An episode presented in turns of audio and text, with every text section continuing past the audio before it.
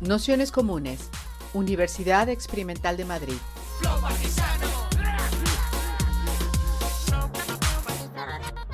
Toda la información en nuestro canal de Telegram Nociones Comunes o en nuestra web traficantes.net barra formación. Eh, bienvenidas, bienvenidos, bienvenidos a esta cuarta sesión del curso Asambleas y Reuniones, la gestión de los conflictos, el poder y las desigualdades en nuestros colectivos para esta eh, cuarta sesión que hemos llamado Entender las asambleas y los espacios colectivos desde una perspectiva feminista. Contamos con la suerte de que nos la introduzca Ana Rosendo, que es feminista y activista feminista y facilitadora de grupos.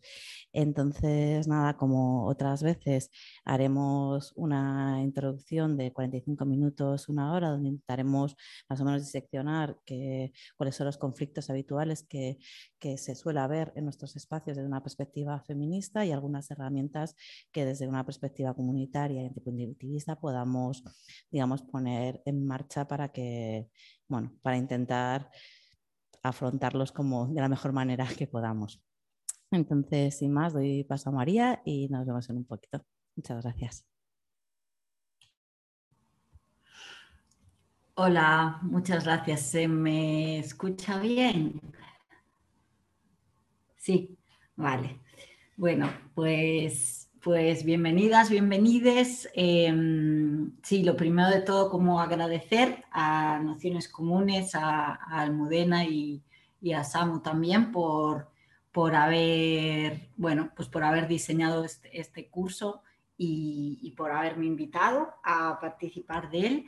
Em, entonces, bueno, como sí, como os decía Almudena, eh, mi nombre es María Rosendo, eh, soy facilitadora de grupos, también eh, soy trabajadora de procesos y vengo del activismo feminista, ¿no? Entonces, digamos que mm, sí, mm, todo, todo está embrincado entre, entre sí.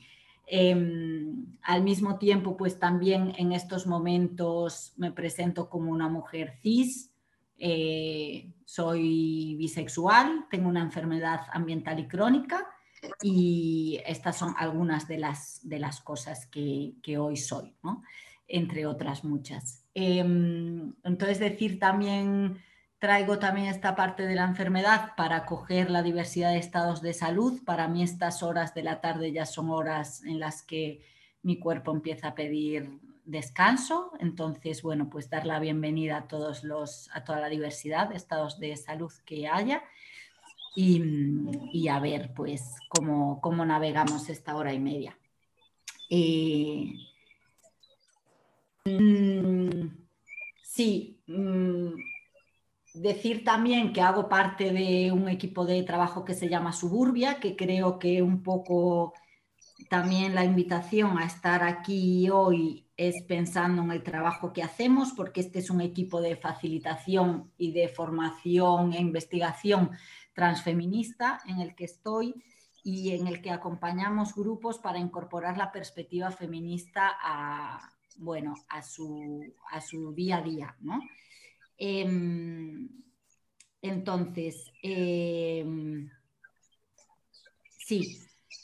Eh, también decir que no vengo en calidad de experta, ¿no? que me considero que, sigo aprendiendo día a día mm, y que creo que algo que puede ser útil o que, o que puede ser algo que, que ¿no? a poner en valor y por lo cual tiene sentido que esté hoy yo aquí hablando, es la experiencia de llevar pues estos años acompañando grupos eh, e intentando, ¿no? Como traer, ayudar a traer pues como esta, esta óptica o esta perspectiva eh, transfeminista, ¿no? Que ya sé que además cuando estoy empleando el término transfeminista puede ser que esté ya evocando diferentes sentires en, en el grupo, eh, me pararé ya ahorita a hablar un poquito más de por qué nos entendemos o nos situamos en este, en este lugar político.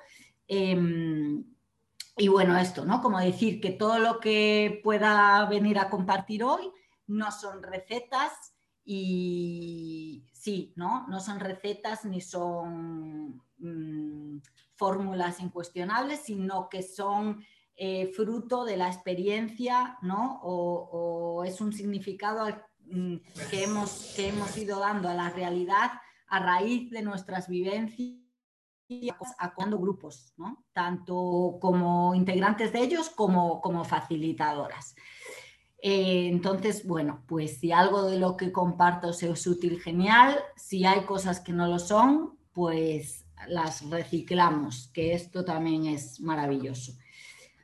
Mm, vale, la verdad es que pensando en esta charla había tanto que podía traer que va a ser imposible, ¿no? El tiempo que tenemos. Em, sí que me apetecía un poco, porque además he estado en las anteriores, como seguir el hilo, sobre todo de, las, de lo que han traído Mabel y Ana, ¿no? En la segunda y tercera sesión del, poder, los conflictos, los rangos y incorporar la perspectiva feminista a esta idea, ¿sí? Entonces, algo, una nueva idea que, que traeré hoy va a ser la de privilegio, ¿no? Y vamos a hablar mucho de esto. Y, mm, después también eh, ver, digamos, qué signos nos ayudan desde la perspectiva feminista a ver cuándo estamos en lugares de alto rango o de bajo rango siempre teniendo en cuenta que estamos hablando a un nivel sistémico, porque ahora mismo estamos hablando de un eje de opresión, que es el, sistema sexogénero, em, del que hablaré también ahora. Y, después ver qué herramientas nos pueden ayudar también en relación a los cuatro espacios, que creo que os habló Samuel en la primera sesión, a mm, tener en cuenta cuando se están dando desigualdades también de género, ¿vale? Entonces, Mm, quizás es una agenda ambiciosa, vamos a ver si lo conseguimos. Em, hasta aquí se me sigue bien. Sí, vale, porque estáis poquitas con la cámara encendida, pero me encanta que estéis como, cómodas. Entonces, cada uno, pues, no, os sintáis presión por, poner la cámara, ¿eh? cada una como, como mejor se sienta. Vale, vamos allá, a ver si no me embalo. Tengo aquí mi, notita de B despacio porque tengo esta tendencia a embalarme. Eh, y también a ver si no meto muchas palabras en gallego por el medio, ¿vale? Que es mi lengua materna y en la que me expreso mayormente. Entonces, vale, lo primero de todo, em, sí, ¿por qué la perspectiva que traemos em, eh, es la perspectiva transfeminista o a qué nos referimos, a qué, a qué me refiero cuando digo que trabajamos desde la perspectiva transfeminista y, ayudamos a traer esta perspectiva a los grupos. Em, vale, cuando, cuando nos situamos eh, ¿no? de forma clara en estos términos es eh, para hacer referencia a nuestra manera de entender el feminismo. Y este es un, un feminismo eh, en el que, digamos, que tomamos conciencia de cómo los diferentes ejes de opresión ¿sí? interseccionan entre sí. Entonces, cómo colonialismo, capitalismo, capacitismo, edadismo, clasismo, antropocentrismo, ¿vale? Nos influyen a cada subjetividad y nos influyen, por tanto, en nuestras dinámicas relacionales. ¿no? Eh, entonces, nuestra manera de entender el feminismo es desde un lugar que amplía el sujeto político a otras personas que no son solo las mujeres cis. Como no sé si todo el mundo está, em, está familiarizado o familiarizada con, este término, eh, cuando digo mujer cis, también fue como me definí en la presentación. A lo que me refiero es a que em, el concepto cis hace referencia a la correspondencia del sexo asignado al nacer con el género con el que me identifico hoy en día. ¿no? Entonces, yo digo que soy una mujer cis porque em, me asignaron el sexo femenino al nacer y hoy día me identifico, aunque no totalmente, sí mayormente con el género femenino. ¿Sí? Hasta aquí se sigue. Bien. Eh, entonces, al ampliar este foco, el transfeminismo entiende que las relaciones de poder y, por tanto, las violencias que se derivan de estas deben desmontarse en todos los ejes de opresión y no solo en el de género. Entonces, de alguna manera, la idea que trae es esta que sí es un eslogan, pero que sí está aún tan vigente, que es que ninguna será libre hasta que todos seremos libres, ¿no? Entonces, de alguna manera, de poco me vale, ¿no? Mm, liberarme de mm, cierto, ciertas dinámicas patriarcales o liberar, ¿no? O, o, luchar contra el machismo de mi grupo si en él sigue habiendo racismo, ¿no? Claro que me valdrá, pero me valdrá quizás para situarme en un lugar donde me siento menos oprimida, pero sigo siendo inconsciente a que otras personas siguen ocupando lugares de, opresión, ¿no? O donde pueden ser más susceptibles de sufrir opresión. Entonces, eh, hoy sobre todo cuando no sé si, si todas, todas habéis tenido la oportunidad de estar en la sesión de Mabel o de haberla escuchado. Mabel trajo toda la idea de, de rango y poder, ¿verdad? Entonces, eh, ella habló de cuatro tipos de rango, simplemente de manera rápida voy a pasar por ellos por si alguna no, habéis podido eh, escuchar su, sesión, su intervención. Entonces, uno sería el rango social, que tiene que ver con, con las categorías sociales y con el sistema de creencias de la sociedad o del grupo que yo habito. Eh, y en este sentido, aspectos que me dan un mayor rango social van a ser eh, aquellos que estén más próximos a la categoría de hombre blanco, cis, hetero, eh, de clase media, mm, sin enfermedades, sin discapacidades, ¿no? etcétera. Cuanto más me aleje de, este, de esta categoría o de este modelo, menos rango voy a tener. Después tenemos el rango contextual que me lo da una, una situación determinada, entonces es muy, muy dinámico, ¿sí? Me lo da eh, un grupo determinado, em, pero es muy momentáneo, ¿no? Entonces, pues mm, sí, como por poner un ejemplo, pues digamos que seguramente yo aquí ahora tenga un rango contextual porque soy la persona a la que estáis escuchando, pero en la charla de, Mabel, pues asistí como todas vosotras y, mi rango era el mismo que todas las que estáis aquí, ¿no? Em, eh, después, y digamos que el rango social y el rango contextual son rangos más externos, ¿no? Me los da, me los da el contexto.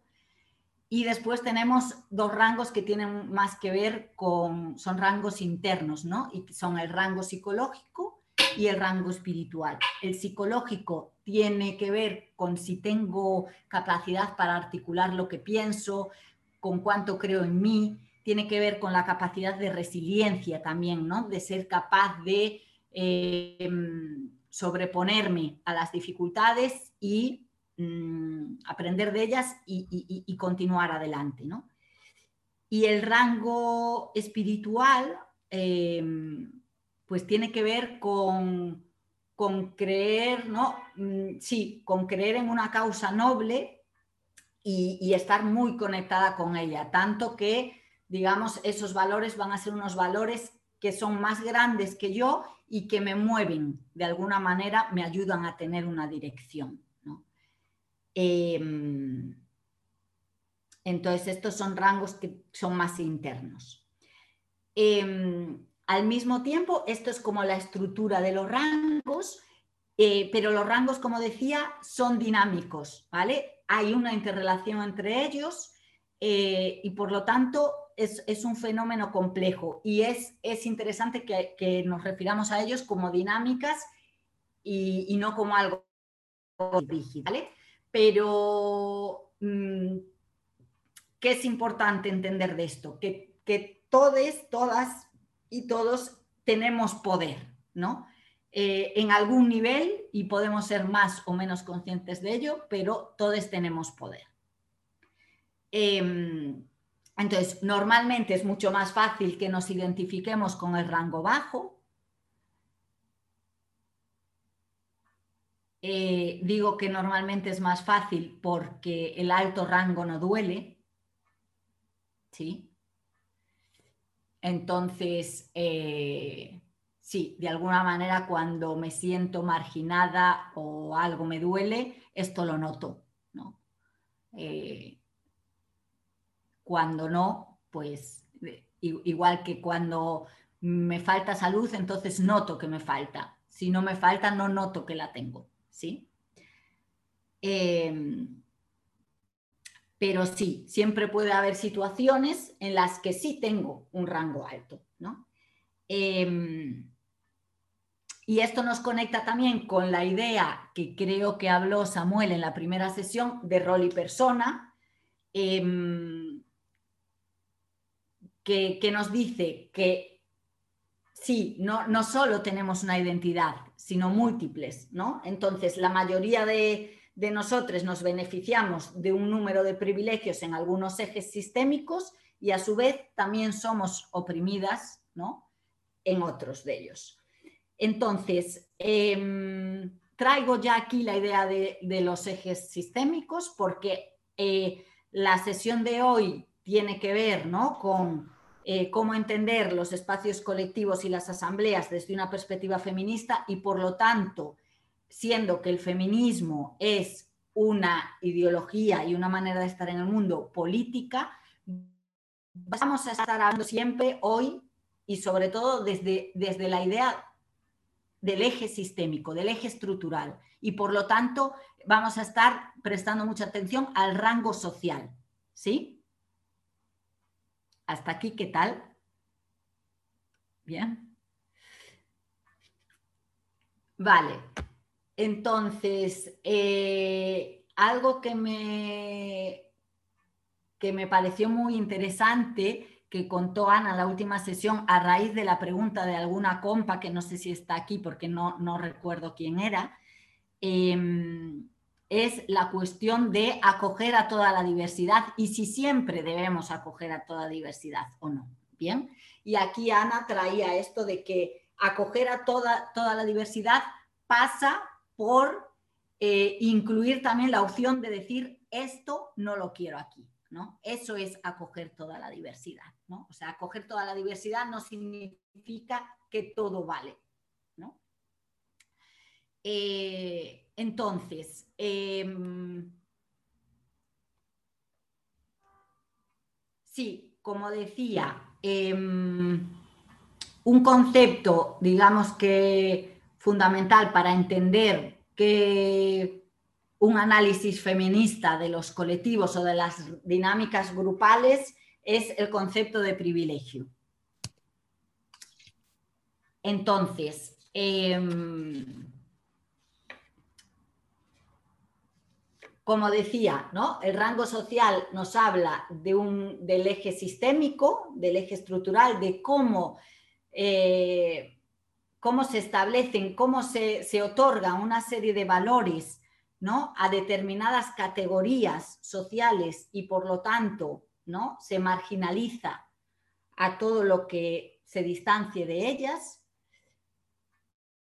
Eh, eh, y tener un rango alto en mm, cuando hablamos del rango social significa que voy a disfrutar de una serie de privilegios que atienden a categorías sociales históricas e interesadas.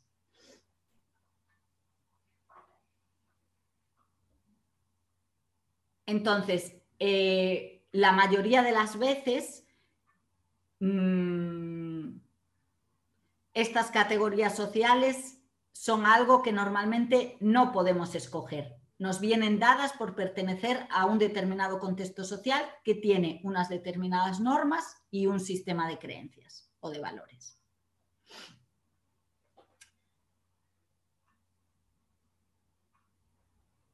Entonces, el sistema en el que vivimos no solo crea desventajas, sino que también crea ventajas eh, que una persona experimenta en función de su pertenencia a un determinado grupo y al valor que éste tiene en la sociedad, ¿no? que es como la proximidad con el canon normativo.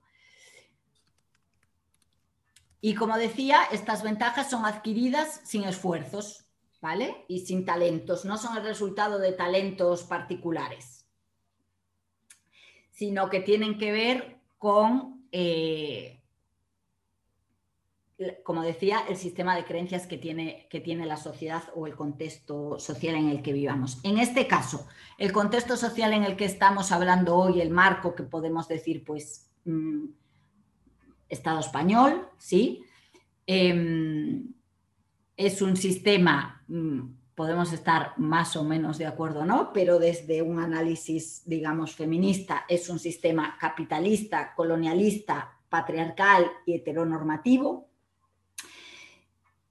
Y es un sistema céntrico, ¿sí? En el que las relaciones de poder garantizan la posición social de los hombres cisgénero, blancos, heterosexuales, sin discapacidad, de clase media, con una adscripción judio-cristiana, podríamos decir mayormente, sí, al respecto de otras, y, y subordinan a todas las personas que se alejan de este lugar central de poder.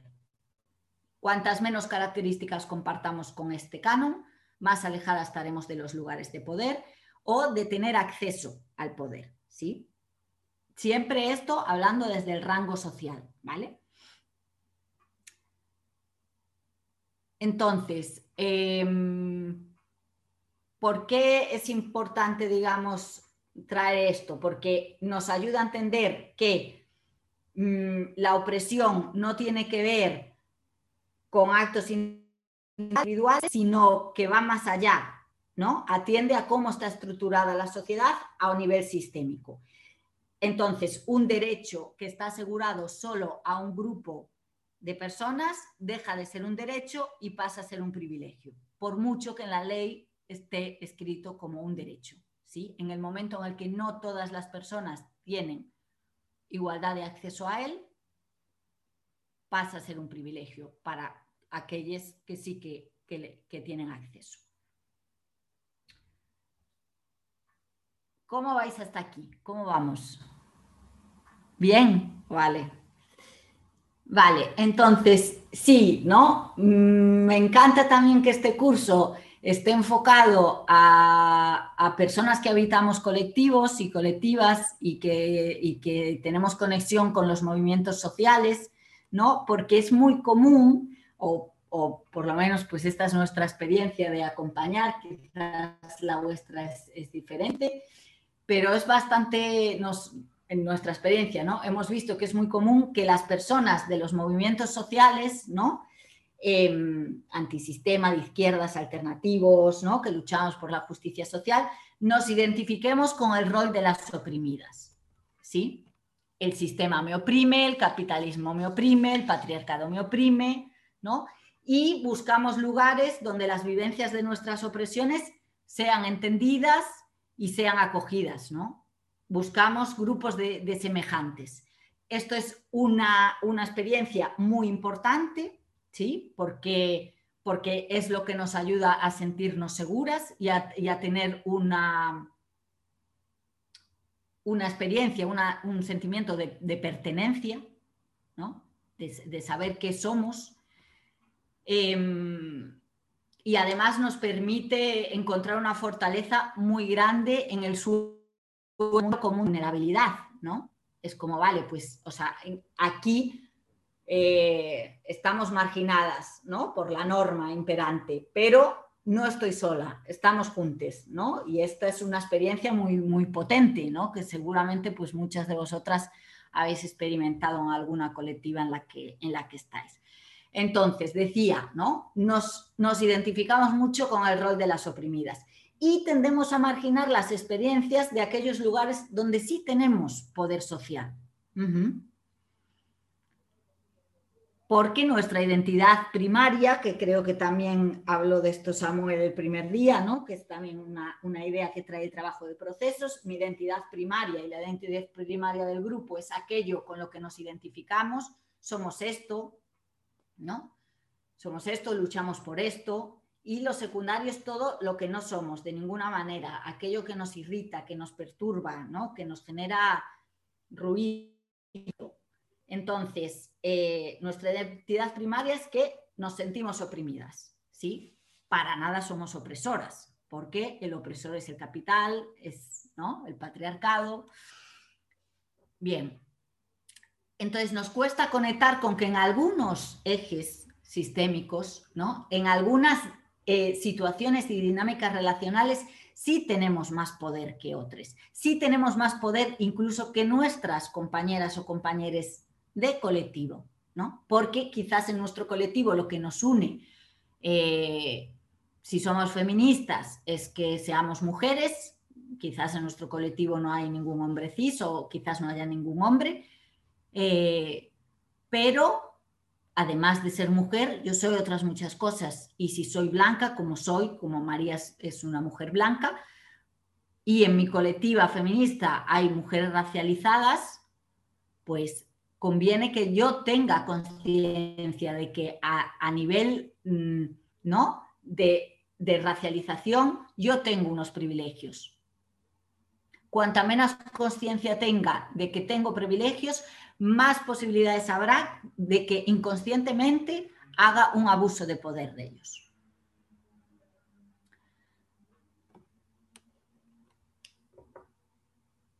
Entonces, también como facilitadoras, también como facilitadoras, si voy a acompañar grupos, es muy importante que haga, que, haga un trabajo de toma de conciencia de cuál, ¿no? Eh, ¿Cuál es el lugar que tengo? a respecto de los ejes sistémicos de, opresión, ¿no? Eh, porque si no, también como acompañante de grupos es probable que de manera más o menos sutil reproduzca dinámicas de poder.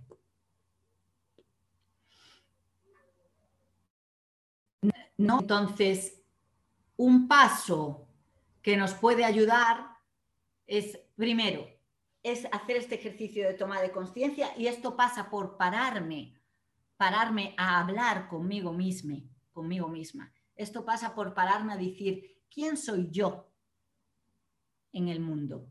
¿Quién soy? ¿Qué soy? ¿Cómo me defino? ¿No? ¿Qué identidad tengo? ¿Qué identidad me otorga? ¿No? Mi, el contexto sociocultural en el que habito la identidad, aquello con lo que me identifico hoy, está más cerca o más alejado de la norma de mi cultura, de la norma mayoritaria. Esto me ayuda a tener este barómetro, ¿no? a, tener un poco más de, a mapear un poco más, ¿no? Dónde estoy en cada, en cada uno de estos ejes a, respetar cada una de estas categorías políticas, dónde estoy situada, ¿no? Y entonces poder ver que es como, vaya, aquí estoy, estoy lejos, ¿no? Pero aquí estoy cerca, ¿no? Y quizás no me haya dado cuenta muy a menudo de esto y seguramente pase así, porque los lugares en los que tenemos privilegios es de los que menos conciencia tenemos normalmente.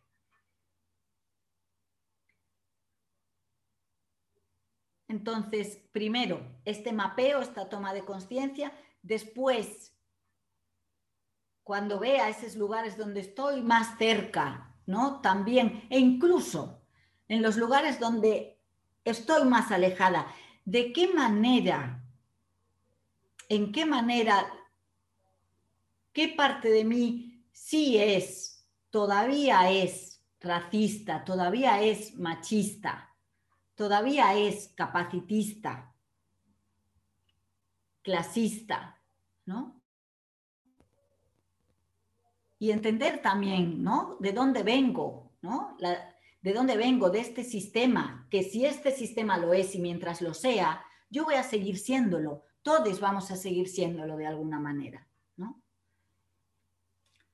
Eh, Entonces, ¿dónde, por mucho que esté luchando para derrubar estos sistemas, ¿no? ¿Dónde todavía lo soy un poco? ¿no? ¿En qué actitudes, en qué, en mi lenguaje quizás, en mi manera de pensar, en la gente con la que me relaciono, ¿no? ¿Cuánto de diversa es mi manera de pensar, mi manera de hablar, mi manera de relacionarme, ¿no? Y esto también, ¿no? Me da pistas, ¿no? ¿Qué parte de mí tiene, sí tiene interiorizado este sistema de creencias, ¿no? Heteronormativo, patriarcal, racista. Y para esto, ¿no? O sea, necesitamos paciencia y compasión, ¿no? Compasión porque ¿qué sucede muy a menudo cuando empezamos a hacer estos, este ejercicio o cuando empezamos a hablar de privilegios? Que aparece la culpa, ¿sí?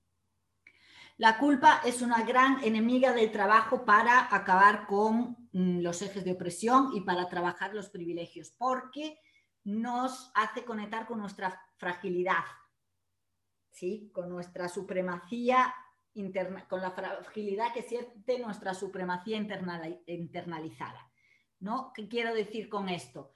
Que sí, la culpa me activa un, ay, me paraliza, más que me activa aún. La culpa me paraliza porque no me permito, no, no me permito yo, ¿no? que llevo tantos años luchando, que soy feminista, ¿no? que estoy no en todo movimiento que puedo a favor de la justicia social. ¿Cómo puede ser que me esté dando cuenta que, pues, hostia, que sí, ¿sabes? Que mi manera de hablar, que, que sí que soy racista, ¿no? De vez en cuando de vez en cuando lo soy, ¿no?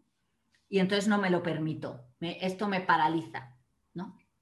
Y paralizadas no somos útiles para acabar con el sistema opresor, compas. Paralizadas no somos útiles. Entonces, compasión, aquí es lo que digo, ¿no? Compasión no como algo que me quita la responsabilidad, pero que sí que me ayuda a cambiar la culpa, ¿no? Me ayuda a la compasión me ayuda a poder hacerme responsable y, no culpable, ¿no? Porque la culpa ya sabemos también que es judío-cristiana y, ¿no? Como decía, además la culpa de paralizarme normalmente pone el foco otra vez en mí, ¿no? Ay, yo no quería, lo siento, ¿no? ¿Cómo es posible? ¿No? Si alguien nos apunta, mira, aquí, ¿no? Has hecho esto, esto ¿no? Esto, esto me oprime o esto me violenta o esto me agrede cuando hablas así o cuando tienes esta dinámica, ¿no? Y es como, ay, ay, ay, no, no, no, ay, yo, no, si yo también, pero a mí, no, o sea, como, ¿cómo es posible, no? Si yo, entonces, el foco, el foco viene a nosotros, ¿no? Y, no se trata en una interacción en la que nos están diciendo, oye, esto que, esto que estás haciendo me está hiriendo, ¿no? O esto que estás haciendo puede, puede que, ser que lo hagas de manera inconsciente, pero ¿no? denota un lugar de poder en el que no te estás dando cuenta de que estás abusando. Entonces, aquí, ¿cuál es el foco? ¿no? El foco es que está habiendo una desigualdad de poder y, yo, no, no mm, sí, tener la, o, lo, digamos que lo interesante sería tener la capacidad de decir, sí, tengo un privilegio, soy, he sido inconsciente a él, y de qué manera puedo poner entonces mis privilegios a favor de, porque los privilegios, que también es algo que nos activa, ¿no? Cuando se nos señalan, y, mucho en el mundo de los movimientos sociales como privilegios, ninguno, ¿no? Privilegios tiene Amancio Ortega y privilegios tiene, ¿no? Como los, los, los que están ahí, ¿no? Moviéndolo todo, estos son los que tienen privilegios, pero ¿cómo vamos a tener privilegios los que está, las que estamos luchando, ¿no? Aquí por la justicia social. Y claro que los tenemos, o sea, ya, ¿no? O sea, hoy aquí muchas blancas, o sea, conectadas a Internet, o sea, privilegios tenemos muchísimos, ¿sí? Entonces, los tengo y no me puedo deshacer, yo no me puedo deshacer de mi privilegio de ser blanca porque soy blanca, ¿no? He nacido así y he nacido en un sistema que dice que ser blanca es mejor, ¿vale? Y que cualquiera que no sea blanca es peor. Y por lo tanto merece menos, por no decir no merece. Eh, entonces, sí, como coger esto, ¿no? Agarrarlo y decir, hey, o sea, yo no lo he decidido, pero me beneficio de ello. Por lo tanto, ¿cómo poder poner mis privilegios a favor de? ¿Sí? ¿Hasta aquí? Bien, vale, y son 8 menos 20. Está siendo mucho. Está bien, vale. Es tan extraño esto de todas con el... Vale, vale, no sigo aquí más porque puedo estar hablando de privilegios mucho tiempo y vamos entonces, vamos entonces a ver qué señales. Entonces, vale. Sí, de alguna manera, ¿no? Lo que, lo, algo que, a ver, sí,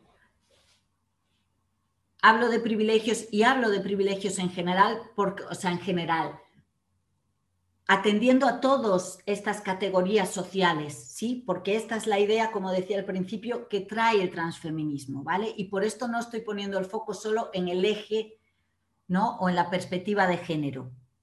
¿Sí?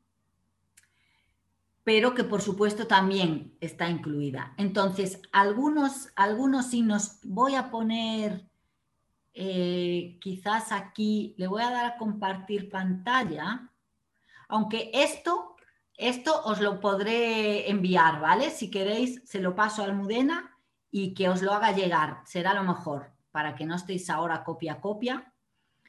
Eh, pero sí le voy a dar un momentito a compartir pantalla porque como son diferentes puntos para que los podáis ir siguiendo y yo, y yo como os digo, sí, esto creo que lo mejor es, es que os lo comparta.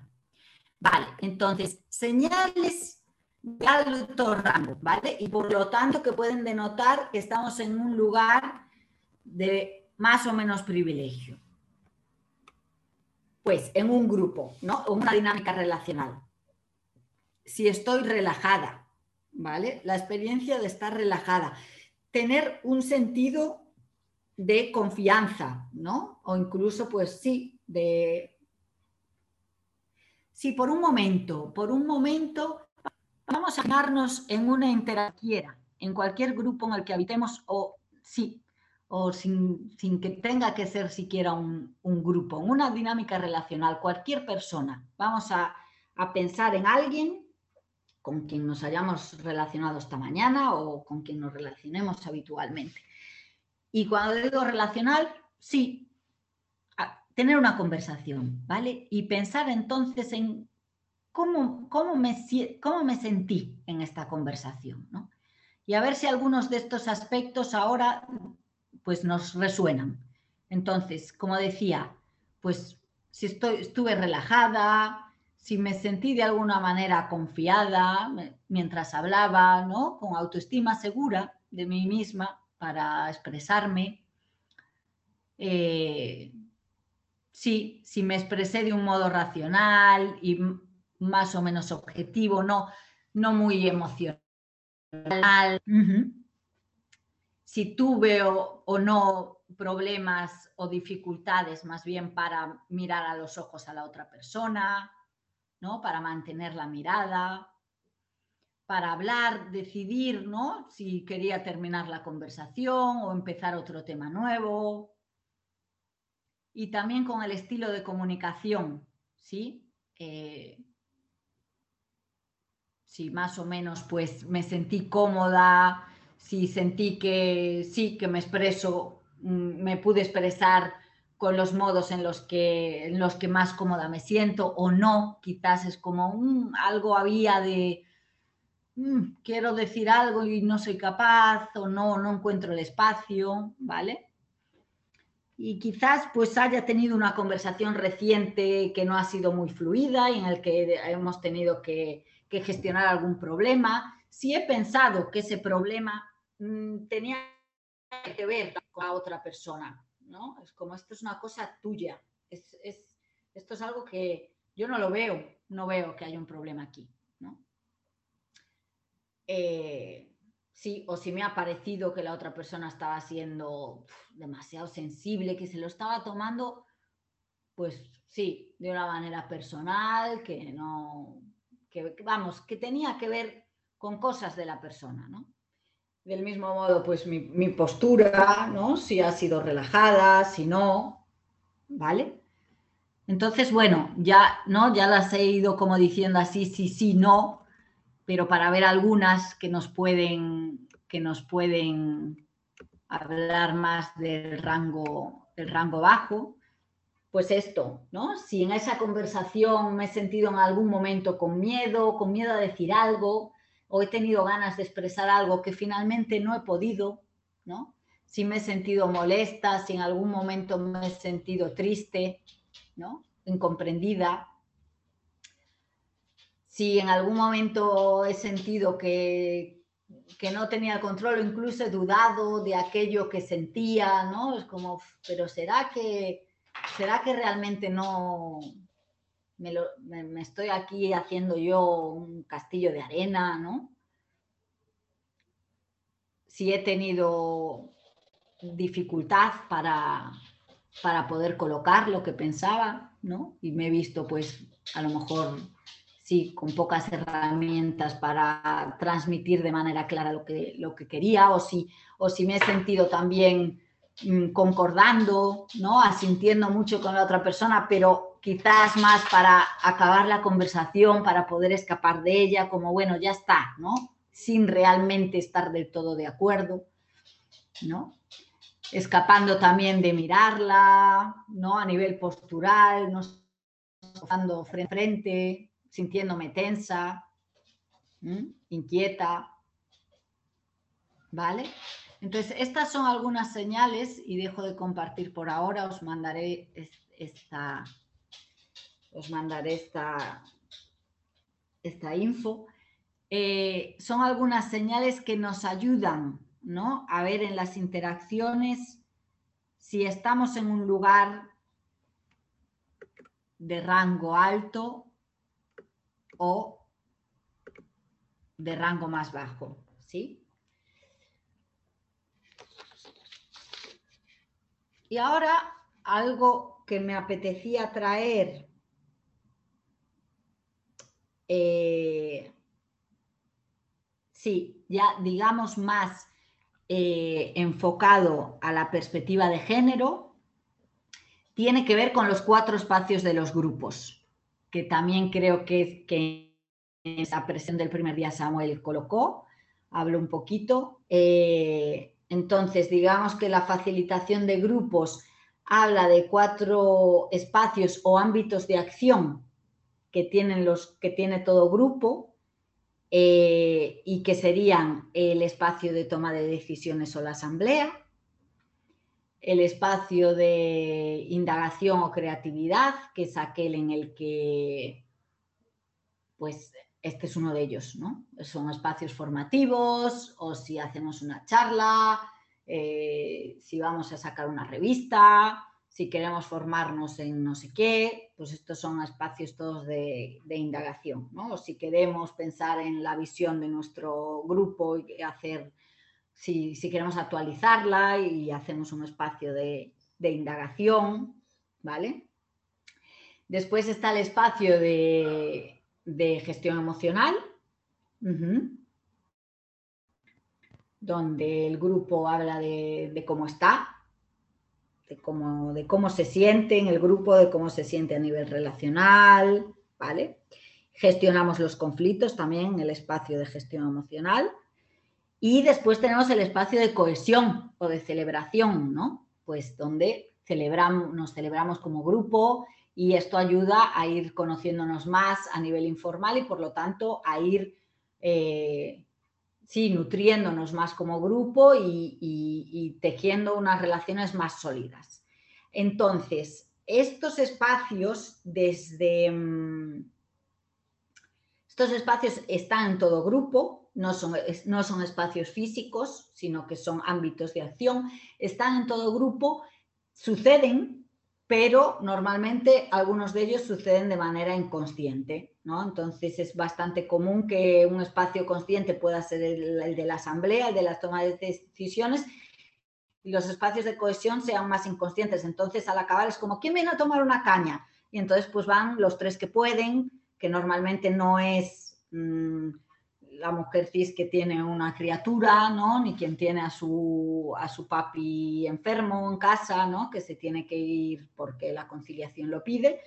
Y entonces, como no ha habido, digamos, no se ha cuidado, ¿no? No, no se ha puesto conciencia en cuidar el espacio de cohesión, que sería planificarlo, ¿no? Y hacer sí, un, doodle o la herramienta que queramos, vaya, que, permita ver en qué día todos podemos, ¿no? En qué horarios, qué plan nos apetece, ¿no? Que quizás no sean unas cañas, y nos apeteza otro plan, que sea más, más inclusivo también, ¿no? Para toda la diversidad de, de estares. Bueno, pues como normalmente no hacemos esto, pues a los espacios de cohesión, pues van unos pocos que son quien cohesionan y el resto del grupo pues, pues no cohesiona, cohesionan WhatsApp, ¿no? También WhatsApp también es un espacio que, de cohesión, pero que no gestionamos conscientemente para que cohesione, ¿no?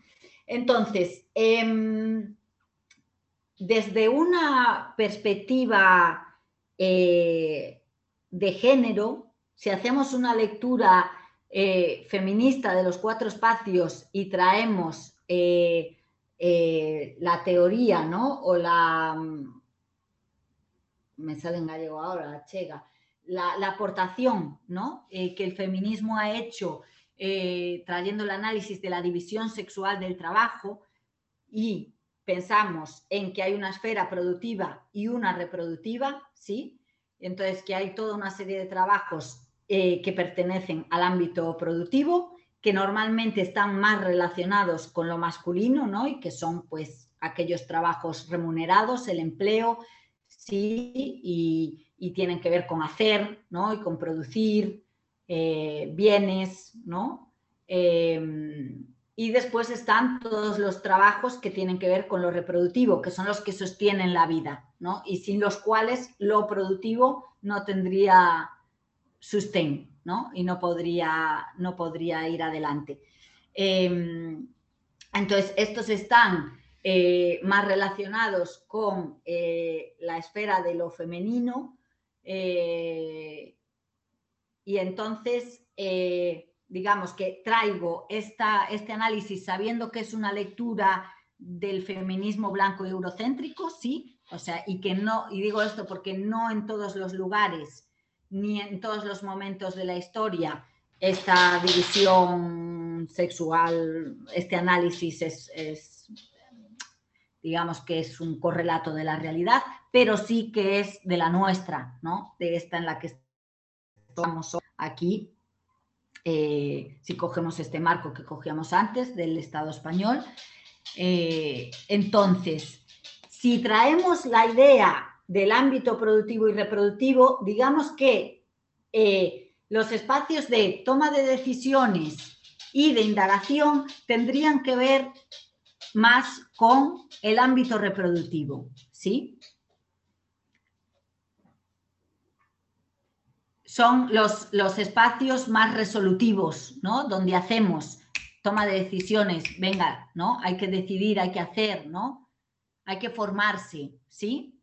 y los espacios de gestión emocional y de cohesión tendrían más que ver con la esfera de lo reproductivo, porque tienen más que ver con cohesionarse, con las emociones, con cuidarse. ¿Sí? Con una capa que no tiene tanto que ver con hacer, sino con sostener, ¿no? con nutrir. Y tiene que ver con otros ritmos. Entonces, eh, esto ya sería como un análisis, ¿no? Que el feminismo pone, o, o, sí, cómo introducir la perspectiva de género en los cuatro espacios. Entonces, el hecho de poner conciencia en nuestros grupos, bien sea como facilitadoras, bien sea como participantes facilitadoras. O sea, si yo habito un grupo, como traer conciencia a, hey, ¿no? Eh, sí, ¿cómo nos apetece hablar de cómo estamos aquí? Nos apetece, ¿no? O sea, primero, antes, ¿no? Nos apetece hablar de cómo estamos. Y si nos apetece, ¿lo hacemos informalmente cinco minutos antes de empezar la asamblea o buscamos un día en el que hacer, ¿no? Con alguna dinámica, un espacio que permita traer las emociones, quizás de maneras no verbales, ¿no? Quizás de, o sea, como de, trayendo la diversidad también de modos de expresarnos, ¿no? Para, para, para intentar ser más inclusivas. Entonces, sí, como poder traer cada vez más esos espacios que normalmente están más marginalizados y quizás aquí, si hacemos parte de, colectivas sociales, pues no lo estén tanto como una organización, ¿no? como una empresa o como una, yo qué sé, ¿no? Una cooperativa de, cualquier cosa, quizás en un, espacio de movimiento social, pues, pues ya haya un trabajo a esta altura, ¿no? De, sí, de trabajar la gestión emocional. Pero igualmente, ¿cuánto tiempo se le da, tiempo, espacio se le da a estos espacios de, celebración, de gestión emocional y cuánto se le da a los otros? ¿Es equitativo este, esta esta distribución, ¿no? Entonces, prestar atención, ¿no? Como a estas cosas. Y luego, espacio por espacio. Y ya con esto termino porque ya siento que es como muchísima info. Em, espacio por espacio. Cuestiones que nos pueden ayudar a ver si están sucediendo dinámicas de género o dinámicas, sí, de opresión en cualquiera de sus ejes, ¿no? Pero en el espacio de asamblea, si prestamos atención a la comunicación verbal, reparar en aspectos como el tono, es el tono de quien habla, es alto, es bajo, va acorde con la cultura del grupo.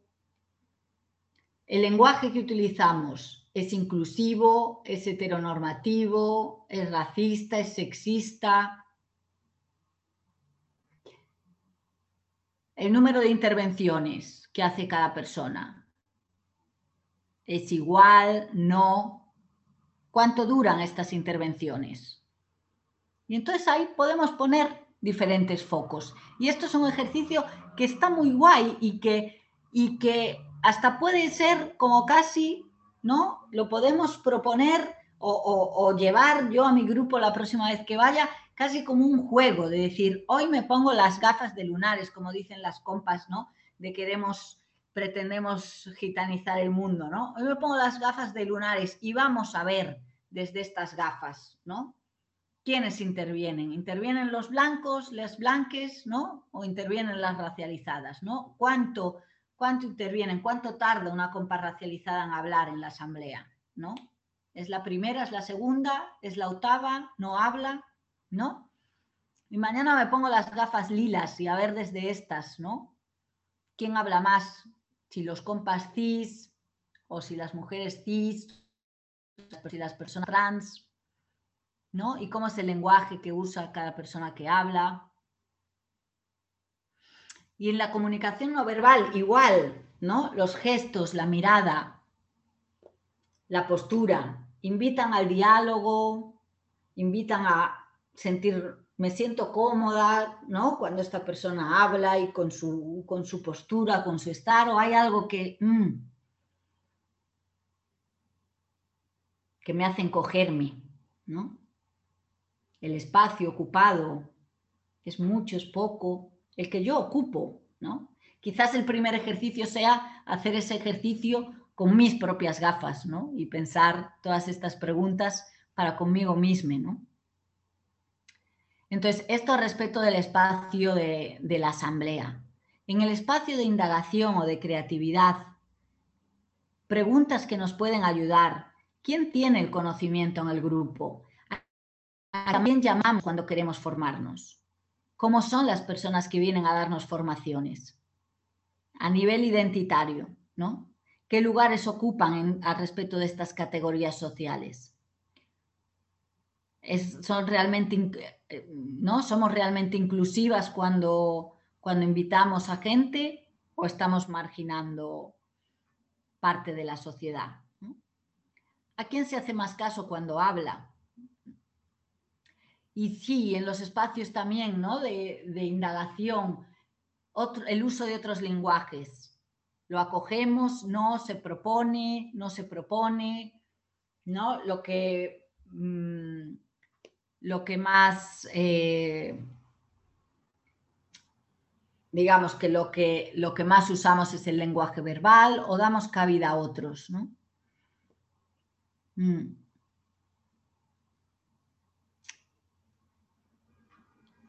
En la gestión emocional, fijarnos en cosas como cuál es el lugar que ocupan las emociones en el grupo, si se puede hablar de ellas, si se promueve hacer gestión emocional o de conflictos, ¿quién promueve hacerlo? ¿Quién lo facilita? Son bienvenidas a hablar de las emociones en el grupo. Cuando alguien trae yo me siento así, pasan cosas como las que veíamos antes de estás muy sensible, eso eres tú, esto no tiene que ver con el problema, ¿no? ¿Quién tiene más facilidad para hablar de las emociones?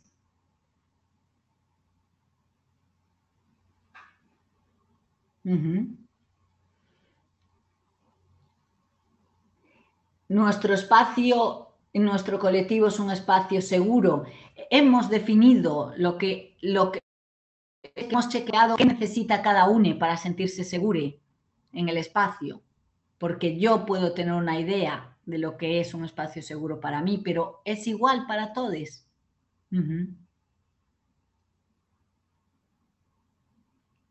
Y en el espacio de celebración y de cohesión, ¿quién promueve también, fijarnos, quién promueve estos espacios, no? Son espacios que se dan, como decíamos antes, de manera informal, ¿no? La caña de después, entonces quien pueda, ¿no? O se hacen de manera cuidada, pensando en la conciliación. Cuando creamos espacios de, celebración, hay conciencia del reparto de tareas, hay, hay conciencia de los trabajos invisibles que implican los espacios de celebración, ¿no? Quedamos para comer, sabemos lo que supone llegar a la mesa y que la comida esté en la mesa, ¿no? Entonces, sí, y también prestar atención, es interesante también esto respecto del espacio de, de cohesión y de celebración. Si cambian los roles, si los roles de la asamblea cambian en los espacios de celebración, porque a veces las dinámicas cambian. Entonces, prestar también atención a esto, Algunas podrán cambiar, otras no. Quien más habla en la asamblea también es quien más habla en la barra del bar, pero quizás hay otras dinámicas que sí que, que sí que pueden cambiar, ¿no? Y alguien que en la asamblea no habla, en un espacio informal, sí, ¿no? O de a pocos, ¿no? De a grupos más pequeños sí habla, y esto nos da información que también es muy útil porque quizás entonces el funcionamiento o el método, el método que tenemos para nuestra toma de decisiones no es del todo inclusivo, ¿no? O no permite que todas las voces se puedan expresar con igual facilidad. ¿no? Porque algo también que no sé si decía Samuel el primer día, pero la cosa de estos cuatro espacios es que están también en interrelación entre ellos, ¿no? Cuanta mayor conciencia pongamos a los espacios y más los cuidemos, pues más fácil será tener claridad de cuáles son las dinámicas en cada uno de los espacios, porque si no, algo que está pasando y que nos está perturbando en, la, en la asamblea, ¿no? Que es como, ya está esta otra vez que siempre viene con el mismo tema y que no sé qué y no sé cuánto, y realmente ahí, pues a lo mejor estamos teniendo un conflicto que hay que gestionar, ¿no? Una dinámica de gestión emocional que requiere otros que no, el problema no es que la persona ¿no? O sea, es como la asamblea fatal, porque no conseguimos cerrar ni el primer punto. Ya, pero ¿por qué no lo conseguimos? ¿Sí?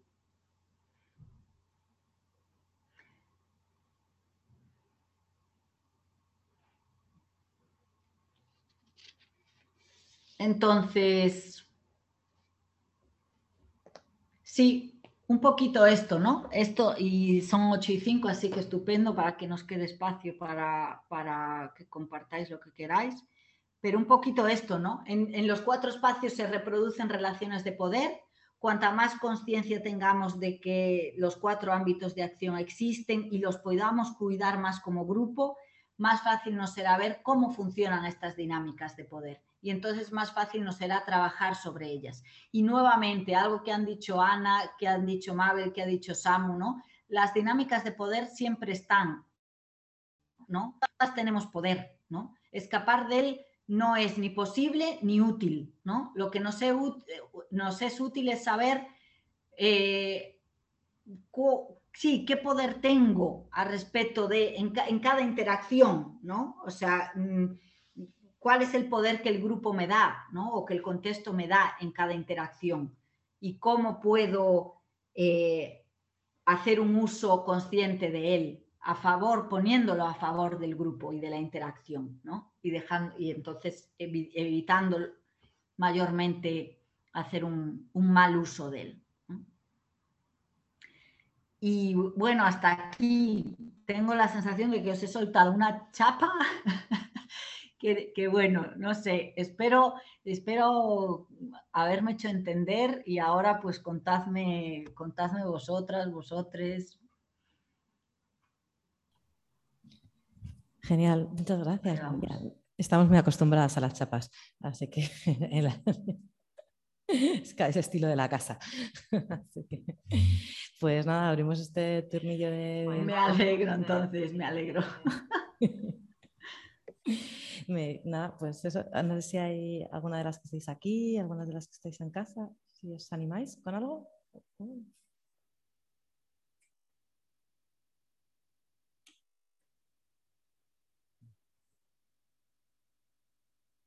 Mira, hay una preguntilla por ahí de Elena.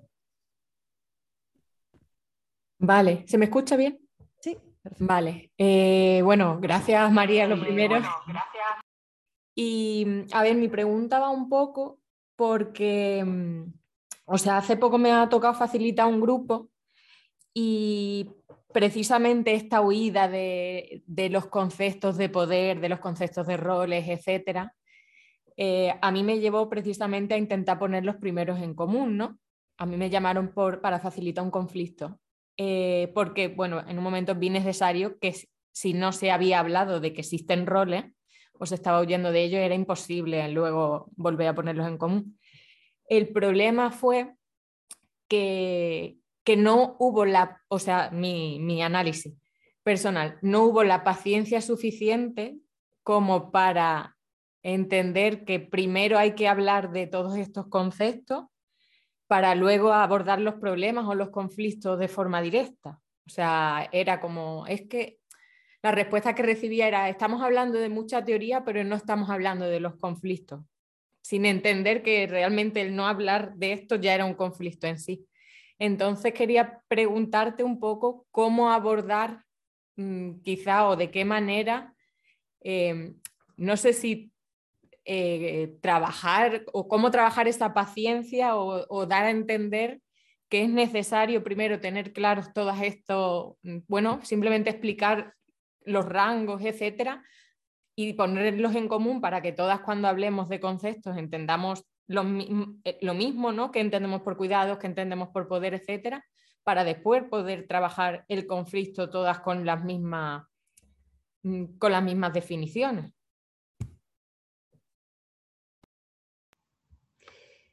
Sí, gracias, Elena. Em, me, salía mucho como preguntarte quién ponía, quién ponía trabas a, poder ¿no? tener como esta explicación o este marco un poco para, tener ese suelo común ¿no? de, los roles y de las dinámicas de rango. Mm, porque sí, o sea, no sé si es el caso, no tengo ni idea, pero me resonaba un poco también con las que estaban siendo más señaladas. Hay una parte. ¿Cómo? Las que estaban siendo más señaladas como las que, tenían los privilegios. Las que tenían los privilegios. Ya, efectivamente. Entonces, claro, lo que me salía es como, sí, no, no, no, no queremos, ¿no? O sea, como ahí no hay un problema, o sea, vamos a la chicha, no vamos a poner aquí un suelo común, ¿no? Que me venía con esta frase de sí, si pienso que que algo no es un problema para mí, es que tengo un privilegio, ¿no? Entonces, em, ¿qué ocurre? Algo que, creo que era, que era Ana quien colocaba, ¿no? O sea, hay, hay, a un nivel en el que el conflicto es como yo tengo mi, mi experiencia del conflicto y tú tienes la tuya, ¿no? Y las dos las dos son, son ciertas en el sentido en el que son dos experiencias subjetivas, ¿no? Y a nivel sueños, como decía Ana, o sea, hay, hay un nivel en el, que es en el que es muy interesante como grupo y como relación, como poder ver qué parte de ti puede llegar a ser útil para mí, ¿no? Pero luego, y esto es lo que traíamos hoy, o sea, eh, esto es como a un nivel interpersonal, ¿no? Como a un nivel interpersonal de relaciones como, vale, o sea, ¿Qué es lo que te perturba a ti de, ¿no? de, este conflicto? O sea, en este conflicto, ¿qué es, qué es tu X y qué es tu U? Como os traían al otro día, ¿no? ¿Qué, es con lo que tú te identificas y qué es lo que te perturba? ¿Vale? Pero, pero además de eso, estamos en un contexto determinado. Y en ese eje, que es el eje, ¿no? que es el nivel sistémico y estructural, suceden una serie de dinámicas, ¿vale?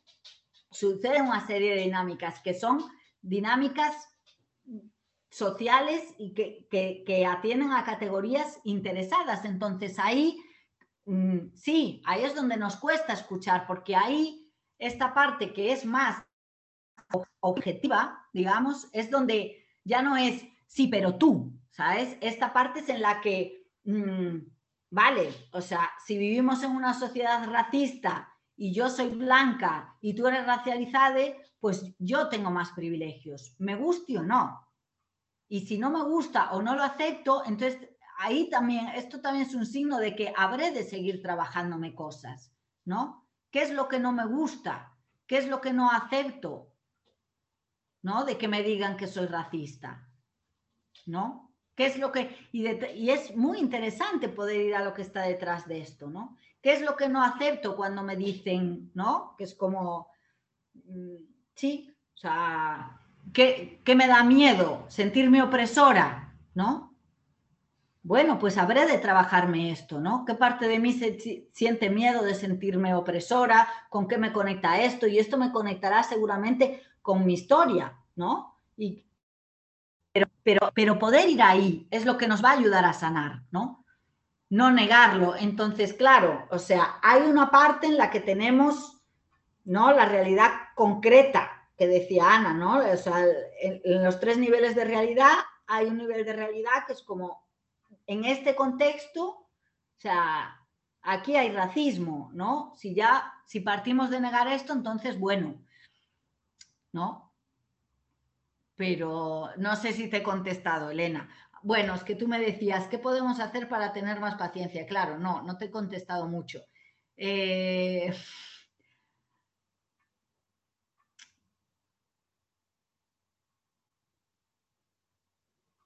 quizás enmarcar esto, ¿no? Quizás enmarcar, ¿por qué? ¿Qué es lo que nos, qué es lo que nos cuesta de poder parar, ¿no? De querer ir a ver primero esto, ¿no? Como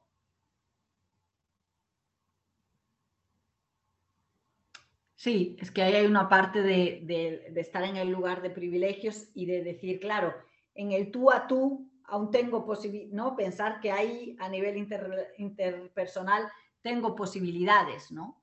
Si traigo el marco que explica las dinámicas de opresión, ahí, ¿no? Pues a lo mejor queda más en, en evidencia donde sí yo estoy en un lugar de privilegios, ¿no? Y esto es lo que no quiero ver. Entonces, bueno, quizás ayudar un poco a ver qué es lo que me, qué, cuáles son mis límites, qué es lo que me dificulta poder, que, poder querer escuchar esto un poco más. No sé. No sé. O sea, tenemos que estar preparadas también, tenemos. Quiero decir, mm, sí, compas, esto va a pasar, ¿no? Todo el tiempo y pasa y lo sabemos que es mm, que, que, las actitudes de estar molesta van a aparecer, ¿no? Y de incomodidad. Las actitudes de incomodidad, o sea, la facilitación ayuda a traer más conciencia, pero no trae la receta más, mágica para que la gente diga, ah, claro, ¿no? claro, claro, estoy de acuerdo, es como no, seguimos sin estar de acuerdo, ¿no? seguimos sin estar de acuerdo porque, bueno, pues esto, bien sea porque no queremos perder nuestro poder, bien sea porque no queremos que nos señalen donde tenemos poder, ¿no? O sea que... Vale, pues había una pregunta que ha escrito Verónica en el chat, que si queréis la leo para quien no lo estéis viendo, y luego había un turno que ha pedido Ángela. Entonces hacemos las dos y luego te damos paso, María, si te parece. Entonces, eh, Verónica preguntaba, hemos dicho que el poder siempre existe y da privilegios y no se puede escapar de él. Y lo primero es ser consciente del poder que se tiene. ¿Cómo podríamos o podrías darnos buenos ejemplos de uso de poder? Y si quieres, Ángela, haz tu intervención, si te parece. Hola, gracias, gracias María. Em, bueno, tengo una pregunta que va ahí sobre eh, la cuestión de, la culpa y cómo trabajar juntos en, el, en, el, en la asamblea. Yo soy eh, activista en un espacio mixto y elijo eso y dentro hemos creado un grupo separado, digamos, para trabajar con las personas no hombres, justo para depatriarcalizar nuestra asamblea, ¿no? Eh, ahora, el grupo de personas que se identifican como hombres han... Um, han decidido eh, iniciar un proceso de autoconciencia más, masculina, así la llaman, digamos, y, mm, mm, pero digamos, digamos, que en el proceso que llevamos desde hace un poco de tiempo, um, la pregunta que tengo es, ¿hay algunos uh, o has hecho algún ejercicio, alguna práctica para em, abordar juntos la cuestión de la culpa, ¿no?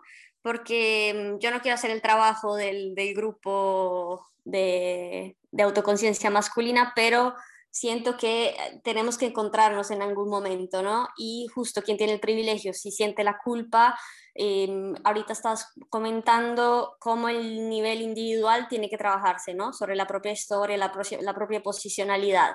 Pero hay eh, tal vez ejercicios o, algunas preguntas que podamos hacernos como asamblea también mixta para abordar la cuestión de la culpa. O sea, yo ahorita me estoy preguntando cómo trabajar juntos la culpa, ¿no? Para, em, para conceptualizarla juntos, para saber que es incómoda cuando la sientes eh, y para saber que es un tema de trabajo del grupo, ¿no? Hacerlo, transformarlo en un trabajo de, de nuestro grupo mixto, digamos de personas nombres y, personas eh, con los privilegios. Eh, me pregunto esto también porque, em, mm, digamos que está esas dos escalas también que nosotros hemos mucho mirado, que es la escala individual ¿no? y la escala colectiva, cómo trabajar también sobre estas dos escalas y cómo hacerlas dialogar, pero sobre la culpa me interesa eh, si hay algunas metodologías, tal vez preguntas o ejercicios para trabajar en, en, modalidades eh, sobre la culpa. Y porque, por ejemplo, algunas de las cosas que has mencionado, el, timer de quién habla, etcétera, la hemos hecho, la hemos eh, usualmente propuesto y por llevado a cabo nosotras, nosotras. Em, Después tratamos de visualizarla, ¿no? Mostrando quién habló más, qué tipo de argumento hizo, si eh, pero también es súper, em, toma muchísima energía, nos cansamos y por eso nos estamos dedicando al grupo separado, digamos, un poquito para, para cuidarnos y tomar energía. Em, pero sí, hay que trabajar también sobre los privilegios nuestros, pero eh, bueno, pregunto eso, ¿no? ¿Cómo trabajar colectivamente sobre eso? Eh, gracias.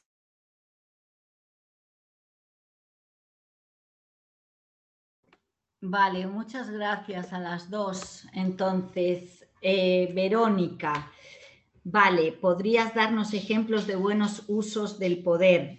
Eh, sí. Em, digamos que, o sea, los, los, un buen uso del, de los privilegios, o sea, un buen uso del poder es cuando ponemos el poder para, ¿no? O sea, es un poder que, que, une, que suma, ¿no? Que es como, que es consciente de que aquí tengo privilegios y, los pongo al servicio del grupo, ¿sí? Eh, un mal uso del poder es un poder que oprime, de alguna manera va de arriba hacia abajo, ¿no? Intenta eh, imponer, ¿no? Entonces, em, y esto ya va en relación con lo que trae Ángela, ¿no? Em, o sea, sí, lo primero de todo es hacer este, este trabajo que es personal, ¿no? Es un trabajo personal de chequear en qué lugares, ¿no? En qué lugares eh, me coloco socialmente, o sea, me coloca la sociedad o el contexto sociocultural en el que estoy y qué poderes, ¿no? ¿Qué lugares de poder me confiere, ¿no? Esta, estas, sí, eh, o sea, mi identidad al respecto del, contexto en el que estoy. Esto es lo primero, ¿no? Hacer este ejercicio y luego, desde ahí, sí, como traer conciencia. Mm, también, o sea, desde la, desde la honestidad, ¿no? Desde la honestidad. Uno, o sea, es que ya es mezclar, ¿no? Quizás os voy contestando a las dos también juntas, porque para mí, fundamental, crear grupos, ¿no? Como dice Ángela, pues estos compañeros del espacio mixto en el que están han hecho, entiendo que un grupo de, de nuevas masculinidades o de, bueno, de hombres, cis o de lo que sea, ¿no? Eh, para trabajarse entre ellos. Pues esto igual, ¿no? O sea, pues yo estoy en un grupo de privilegio blanco, o sea, como soy consciente de que aquí tengo privilegios, me junto con aquellos que están en la misma situación que yo y que tienen voluntad de trabajar y nos ponemos a trabajar juntos. ¿Cómo? Pues haciendo un trabajo de reflexión del impacto, del impacto, de conectar con el impacto que tiene en mí, por un lado, saberme mm, blanca, en este caso, ¿no? ¿Qué, qué, qué impacto ni saberme blanca en un mundo racista, ¿no? ¿Cuánto era consciente de esto o no? ¿Cuánto ahora lo soy? ¿Qué, ¿Qué, tiene que ver esto con el colonialismo? ¿No? ¿Qué tengo que ver yo con el colonialismo? ¿No? Por traer el ejemplo de, del grupo de privilegio blanco, porque es un, grupo, un, espacio, por ejemplo, en el que yo estoy, ¿no? Por un lado este, por otro, conectar con el impacto que yo tengo como blanque en las personas racializadas. ¿Soy consciente? No. ¿Cómo es? ¿No? ¿Cómo es mi... Mm, ¿Cuántas personas racializadas tengo ¿no? en mi vida, en mi contexto, en mi mundo, en mi, cotidiano? ¿no? Entonces, para hacer un buen uso del poder, o sea, lo primero es, es tener conciencia, pero también diciendo esto, ¿no? O sea, hacer un trabajo de conciencia. Este trabajo de conciencia tiene que ver con esto que, decía, no sé si me estoy liando, ¿no? Pero con conectar con el impacto que tiene saberme en ese lugar de poder, ¿no? Ouch, ¿no? Sí, es como, bueno, y mi dolor que pueda, que pueda tener, si lo tengo, lo hablaré en este grupo, no lo hablaré con mi compañera racializada. Mi dolor de blanca, no es ahí donde cabe, ¿no? Porque ahí yo estoy en un lugar de, poder, ¿sí? Eh, pero además, o sea, además de esto, ¿no? Y de que se pueda trabajar y de que se pueda hacer un buen uso del poder, que es, sí, cuanto más consciente sea, pues, pues en este caso, ¿no? O sea, yendo a, a cuestiones concretas, ¿no? Pues si yo soy una persona blanca que tengo un pasaporte que me permite, ¿no? Tener acceso eh, a cualquier lugar o que me permite caminar por la calle sin, que, mm, sin tener miedo a que la policía me pare de manera aleatoria, ¿no? Pues, pues si yo veo alguna situación en la que esto está sucediendo, intervenir, ¿no? O sea, hay muchísimas cosas en las que yo puedo aprovechar mi poder para sacar a una persona que no lo tiene de una situación de, de peligro, de desigualdad. Pero dicho esto, ¿no? Que intenté traer como un ejemplo así como muy concreto. Dicho esto, algo que es muy importante también que sepamos es que siempre voy también, a, o sea, en aquellos lugares, en aquellos ejes, en aquellas categorías donde estoy en un lugar de poder y por lo tanto tengo privilegios, siempre la voy a cagar. Y cuando digo siempre no es que todo el tiempo la vaya a cagar, sino que no va a llegar un momento en el que deje de hacerlo. ¿Sí? No sé si se entiende la diferencia. O sea, no, no va a llegar un momento en el que, ah, me liberé, ¿no? A, a, partir de ahora siempre lo voy a hacer bien. No, y esto es muy importante porque también nos ayuda, y enlaza también con lo de Ángela, también nos ayuda a liberarnos un poco de esa culpa, ¿no? Saber que este es un camino de largo plazo, y por largo plazo quiero decir, o sea, hasta el final, es un camino hasta el final que no termina nunca y que la vamos a cagar. Que la vamos a cagar. ¿Vale? Pero si cuando la cague yo tengo la capacidad de decir, sí, la cagué, no me di cuenta, no me di cuenta, ¿no? No lo vi, mi inconsciencia de rango me impidió verlo. ¿Vale? Y, me activo, ¿cómo puedo repararlo? ¿En qué te puedo ser, qué puedo hacer para repararlo? ¿Sí? Entonces, cuanto, cuanto más haga esto, más rápido saldré de esas dinámicas de culpa, ¿sí? Más rápido saldré de esas dinámicas de quedarme paralizada. Menos tiempo permaneceré en el ¡Ah! ¿cómo pude hacerlo mal, no? ¿Cómo, cómo es posible, no?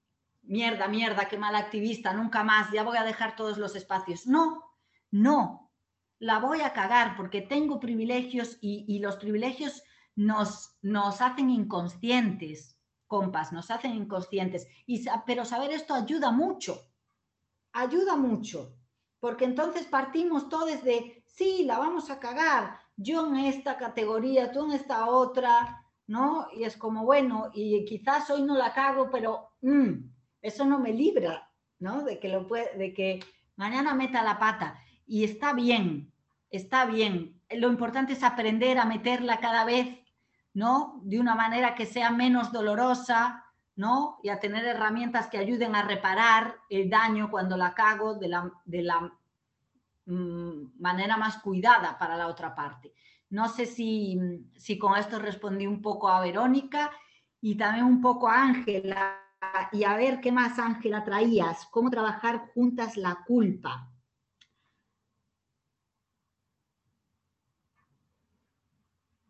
Sí, no sé si sé contestarte a esto, la verdad, porque entiendo que hay, un, hay una parte que ya estáis haciendo que para mí es, es indispensable, que es que hay una parte del trabajo que hay que hacer por separado qué hay que hacer por separado y que si yo estoy en el lado que no tiene privilegios, me juntaré mm, en, mi, en, mi, grupo con mis iguales. Y si estoy en el lado de privilegios, habré de crear un grupo o de buscar un grupo para juntarme con mis iguales. Y lo que vamos a trabajar son experiencias muy diferentes. Entonces, por un lado, los espacios, han, primero, ha de haber un trabajo diferenciado y luego cómo juntarse a trabajar la culpa. O sea, una, una manera interesante puede ser, si hemos hecho ese trabajo por separado, ponerlo en común, ponerlo en común y ver qué similitudes hay y qué diferencias y qué habla eso entonces, ¿no? ¿Cuál es la experiencia de culpa que tiene el grupo del privilegio y cuál es la experiencia de culpa que tiene el grupo del rango bajo?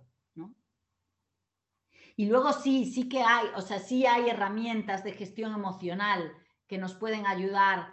Ya, pienso en herramientas de gestión emocional que nos pueden ayudar en general, pero que creo que se pueden trasladar para poder trabajar sobre la culpa, ¿no? Y quizás, pues, sí, como traer el mandala de las emociones, herramientas de gestión emocional que nos ayuden a ir un poquito, a, ir, ¿no? Yendo, sacando las capas de la culpa, ¿no? ¿Qué hay, ¿Qué hay por debajo de culpa? Cuando yo digo culpa, ¿qué es culpa para mí? ¿Qué es culpa para ti?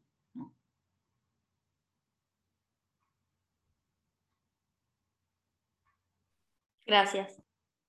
Gracias. Gracias a ti, Ángela y Verónica. Vale, pues había como una reflexión de Xavi, una pregunta, y no sé si hay alguna cosa más. Y si no, con igual trayendo esta pregunta que era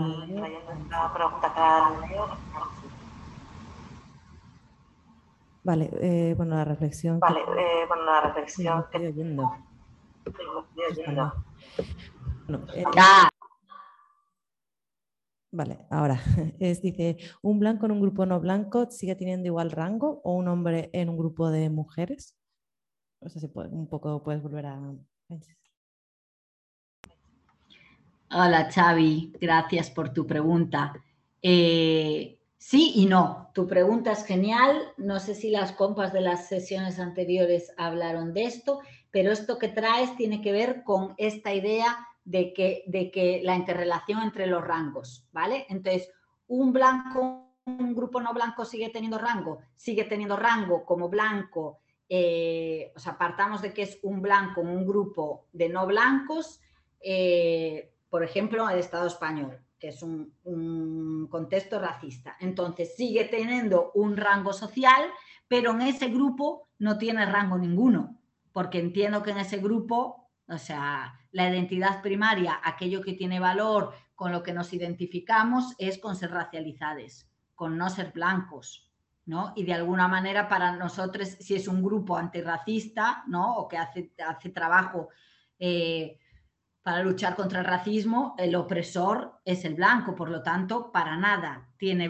tiene rango en ese, en ese grupo determinado, igual que el hombre en un grupo de mujeres, ¿no? Y, y de la misma manera, Em, digamos, que, un hombre, ¿no? A nivel contextual, en nuestro contexto, que es androcéntrico y patriarcal, tiene un rango alto respecto de las, de las mujeres, eh, pero eso no quiere decir que muchas interacciones de su vida sea una persona que, tenga rango bajo, ¿no? Y pienso ahora, por ejemplo, pues en, ¿no? en una escuela, un, un chaval sí, contextualmente, digo, socialmente tiene un rango porque ha sido socializado un masculino y esto otorga ¿no? unas categorías que se valoran más a nivel, a nivel social, pero pues si tiene gafas o es gordo, tiene muchas probabilidades de sufrir bullying y de estar machacado, incluso por mujeres, ¿no? O sea, quiero decir que, que la interrelación entre rangos sucede todo el tiempo, ¿no? Por eso es importante hablar de dinámicas. pero hoy nos hemos centrado mucho en el rango social, ¿sí? Y, no hemos traído los otros porque traíamos la perspectiva feminista, ¿no? Que es una perspectiva política y por lo tanto nos habla de ejes de opresión, de ejes sémicos. No sé si te contesto, Xavi, pero la respuesta sería que efectivamente, o sea, los rangos cambian según el contexto donde estamos cambian, cambian muy rápidamente además, o sea, ¿no? Son muy dinámicos. Sí, me has contestado, gracias. Son un pequeño apunte. Me suena un poco... Me suena un poco todo esto de, de igualar Eh, eh, y minimizar los rangos de poder de uno sobre otro, también respecto a los no humanos, eh, y me suena un poco a anarquía, al, a la base del anarquismo, sin quitar la lucha contra el Estado. simplemente lo de nivelar, ¿no? Que no haya nadie por encima de nadie. Ya está, solamente Gracias. Me gusta tu reflexión, Xavi, me gusta tu reflexión y he estado leyendo estos días sobre capacitismo y anarquismo y, me gusta, me gusta la reflexión que traes. en realidad creo que desde la perspectiva de, la facilitación no es tanto, no se plantea tanto el abolir los poderes porque no se cree que esto sea posible, ¿no? Se, se trae, digamos, se trae la idea de que el poder siempre está y que por lo tanto siempre va a haber dinámicas, ¿no? De poder sucediendo, pero cuanta mayor conciencia podamos tener de por qué suceden y de cómo están sucediendo, más rápido las podremos equilibrar o más fácil será evitar cometer abusos de poder, ¿no? Entonces, digamos que a un nivel ideal, sí, o por lo menos esto lo digo yo como activista feminista, es como sí, a un nivel ideal debemos luchar por intentar eh, acabar con estos sistemas de opresión y por tanto con abolir, ¿no? Todo poder, pero, pero en el día a día, o sea, sabemos que, o sea, en el presente es como, esto no es, o sea, esto no es y sinceramente nuestros ojos no, los van a, no lo van a ver, ¿no? No van a ver que desaparezca el racismo, el patriarcado, ¿no? el capitalismo, o sea, ojalá, pero, pero sí, mientras intentamos luchar porque desaparezcan, ¿cómo? ¿No? ¿Cómo, cómo mientras aún están y suceden, cómo podemos ser mm, conscientes ¿no? de que están sucediendo para, mm, ¿no? para trabajar esas interacciones y, evitar que, que, sucedan abusos de poder, ¿no? Y decir, hey, que aquí hay una inconsciencia de rango. Cuidado, si no prestamos atención, ¿no? Podemos estar cometiendo una agresión. Gracias, Xavi. Pues hay también una pregunta que, hace Ana, que dice, actualmente la mayoría de los colectivos tienen un sesgo interclasista muy significante y creo que a menudo no se pone sobre la mesa cómo gestionar esas diferencias dentro de un colectivo. El capital cultural, simbólico, el que nos da la clase social, tiene mucho más que ver con el rango o un rango más o menos alto.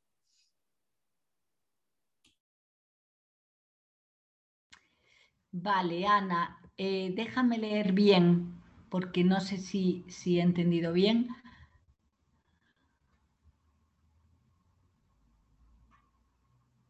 O quizás si quieres, no, quizás no quieres hablar.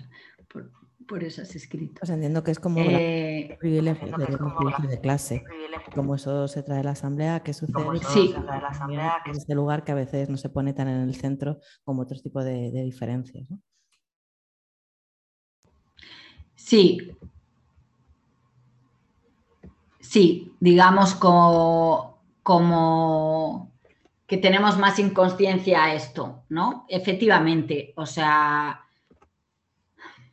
pues sí, hay ejes, hay ejes a los que ya llevamos, por suerte, un tiempo, ¿no? O ya llevan las, las compañeras oprimidas, los compañeros oprimidos poniendo, poniendo el foco desde hace tiempo y entonces quienes no estamos oprimidas, sino que tenemos privilegios, pues hemos decidido mover el culo, ¿no? O lo estamos intentando, o algunos.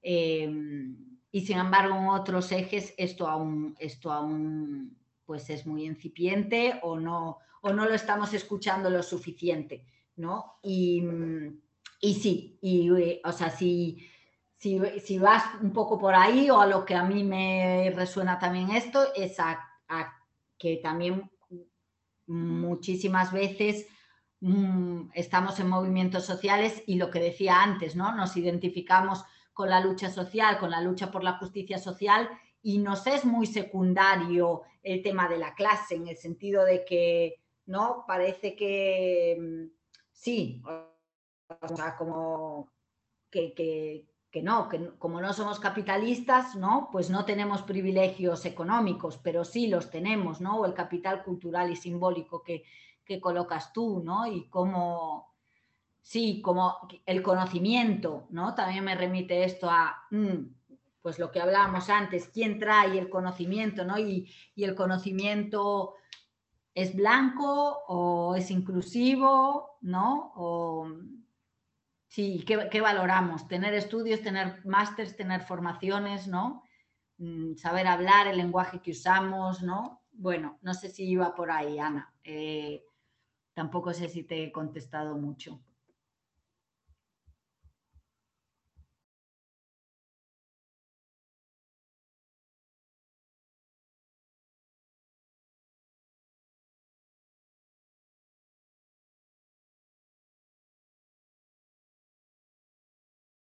Tienes el micro cerrado, Gracias. Eh, siempre me pasa alguna de estas. Que nada, que creo que ya no hay más preguntas. Entonces, si os parece, dejaríamos la sesión aquí. Acordaros que el lunes que viene tenemos una sesión con Nonti.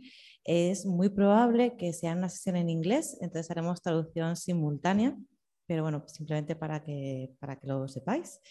Y, nada, eh, invitaros a, y a daros las gracias por haber estado todas aquí y especialmente a María por, por habernos acompañado en esta sesión. Y, y, nada, nos vemos prontillo. Un abrazo. Muchas gracias a vosotros. Que descanséis. Gracias. gracias. Chao. Fuerza.